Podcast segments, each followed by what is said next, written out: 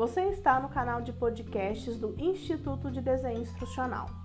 Nesse episódio, vamos conversar sobre os princípios da sobrecarga cognitiva e a aprendizagem colaborativa, parte 2. Na primeira parte desse episódio, vimos alguns aspectos que colaboram para diminuir a sobrecarga cognitiva através da aprendizagem colaborativa. Agora vamos discutir como essa aprendizagem colaborativa pode aumentar a carga, a carga cognitiva. Talvez em algum momento você tenha achado que os trabalhos em grupo davam mais trabalho do que resultados positivos. Isso pode acontecer devido aos custos de transação. Você sabe o que é um custo de transação num processo de aprendizagem? Esse custo de transação refere-se ao esforço e ao tempo necessário para comunicar-se com os membros da sua equipe. Então, se você tem um alto custo de transação, você também terá uma alta carga cognitiva. Então, as vantagens da aprendizagem colaborativa, elas sempre precisam ser maiores do que os custos da interação, da organização e do planejamento com os membros dessa sua equipe. Mas como melhorar a eficácia da aprendizagem colaborativa? A primeira dica é que a aprendizagem colaborativa é mais eficaz para tarefas de aprendizagem complexas, com solução de problemas e também ah, associado a projetos complexos. Se as tarefas são simples, o ideal é que você mantenha o processo individual de aprendizagem.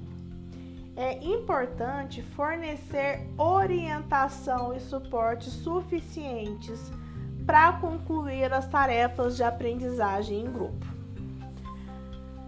Os novatos, os alunos que têm menor experiência, têm menor conhecimento específico e também vão se beneficiar da memória coletiva. Em contrapartida, aqueles alunos que estão no nível superior, eles com certeza sentirão que estão perdendo um pouco de tempo naquela troca.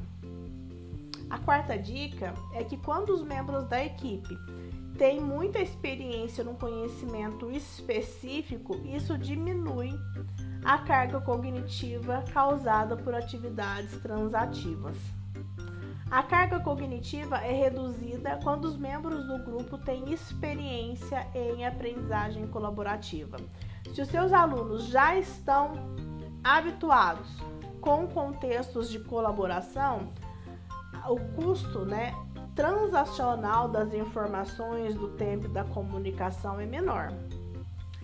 Os membros da equipe que ainda não têm habilidades para lidar com a aprendizagem em grupo podem incorrer numa alta carga cognitiva que mais atrapalham a aprendizagem. Vão ter dificuldade em se organizar e faz-se necessário mais instruções sobre como colaborar de forma eficaz. Grupos de pessoas que já trabalham juntas têm custos de transação pequenos, porque já se conhecem e já descobriram como se comunicar, compartilhar conhecimento e distribuir tarefa de maneira eficaz. E por último, dentro da sua equipe, os papéis têm que ser reduzidos, né? Então, considere atribuir funções à equipe ou pedir que os alunos as atribuam entre si, né? Então, cada um tem ali uma função. Então, existem aí muitas vantagens na aprendizagem colaborativa quando os grupos estão trabalhando em tarefas complexas. No entanto, se a coordenação e o compartilhamento excederem os recursos da memória de trabalho, passa a ser então um, uma, uma realidade que agrega pouco valor. Né? Então, se a colaboração tem um custo alto, não vale a pena. Então, avalie o perfil do seu aluno e entenda o grau de maturidade para aprendizagem colaborativa.